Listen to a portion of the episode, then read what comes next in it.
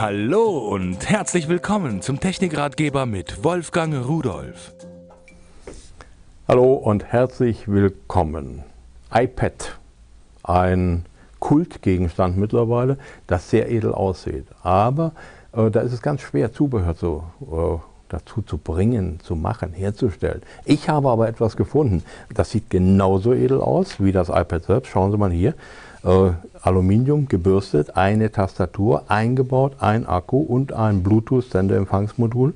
Das ist von General Keys und ist natürlich für das iPad gedacht. Jetzt nehme ich mein iPad, stelle das einfach hier drauf. Die Halterung ist recht stabil, da kann also nichts passieren.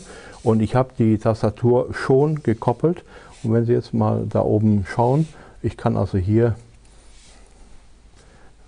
einfach etwas schreiben. Ich schreibe jetzt nichts Vernünftiges. Ich möchte ja nur demonstrieren, da ist was. So, also eine wirklich sehr interessante Sache.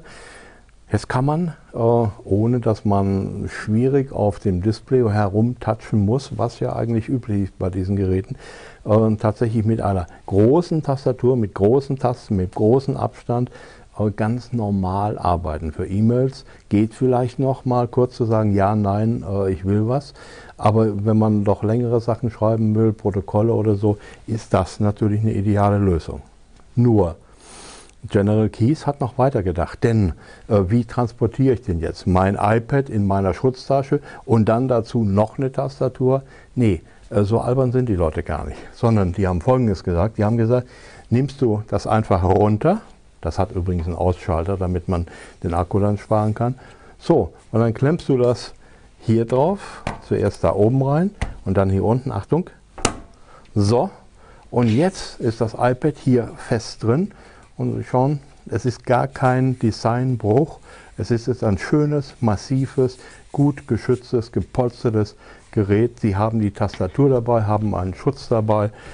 Äh, ich muss ehrlich sagen, ich habe selten etwas gefunden, wo ich gesagt habe, das ist auf Anhieb wirklich eine praktische Geschichte.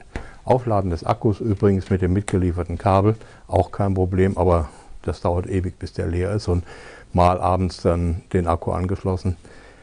Das ist ein Ding, das macht Spaß. Das muss man sich wirklich überlegen, wer ein iPad hat. Ich denke, das sollte auch die Tastatur haben. Und tschüss.